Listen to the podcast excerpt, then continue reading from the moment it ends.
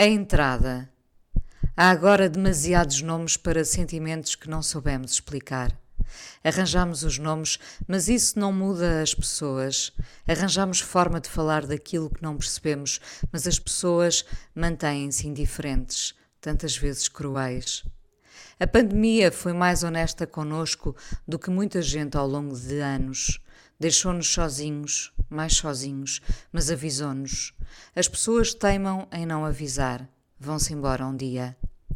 Do outro lado da rua, vês, anos depois, alguém que te pareceu importante e lá está ela, seguindo em cortejo com a família. Talvez já tenha acontecido a muitos de nós. As ruas têm uma vantagem: podes não as atravessar e segues em frente. A vida vai contigo.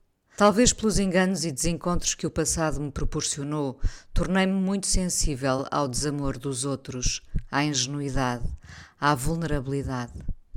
Uma vez fui jantar com uma amiga que se tinha separado. Sabia que ela não escaparia às lágrimas e eu temia não ser forte o suficiente para manter a voz firme.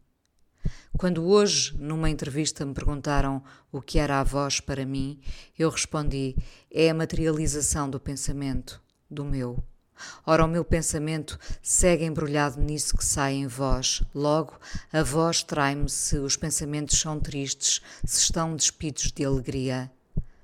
A voz, temia eu, podia não aguentar firme até ao fim do jantar. Quando ela chegou e olhou para mim, o nó que trazia dentro dela desfez-se de imediato e eu só tive tempo de me sentar. Devia ter sido outra, devia ter-me rido de mim própria, de a roupa me apertar e nada me ficar bem. Podia desviar a dor dela para o ridículo que estava em mim, mas não consegui. Em vez de me rir de mim própria e de a puxar para o meu riso, chorei com ela. Há alturas em que as lágrimas nos aproximam e podem ser só por uma história de amor onde uma das pessoas nunca conseguiu dizer amo-te. Vieram depois as imentas, já de cara enxuta. A seguir, comemos e brindamos. As lágrimas foram só uma entrada. As pessoas vivem juntas, mas o equilíbrio é instável. O amor precisava de uma proteção civil que nos alertasse para os ventos fortes que podem obrigar os mais frágeis a ficar em casa. O amor devia ter avisos à navegação. A ondulação marítima é imprevisível com os corações. Nunca sabemos o que nos é trazido ou levado e o que fica. Naquele jantar que não esquecerei, também eu fiz a minha catarse. Muitas vezes precisamos dos outros para a fazer. Por isso é que choramos nos filmes, com os livros, ouvir repetidamente a mesma canção. Nós, sem querermos pensar demasiado numa dor, adiando-a muitas vezes para depois, desabamos antes de o pão chegar à mesa nem o vinho estava escolhido. O jantar trazia um remate de uma relação.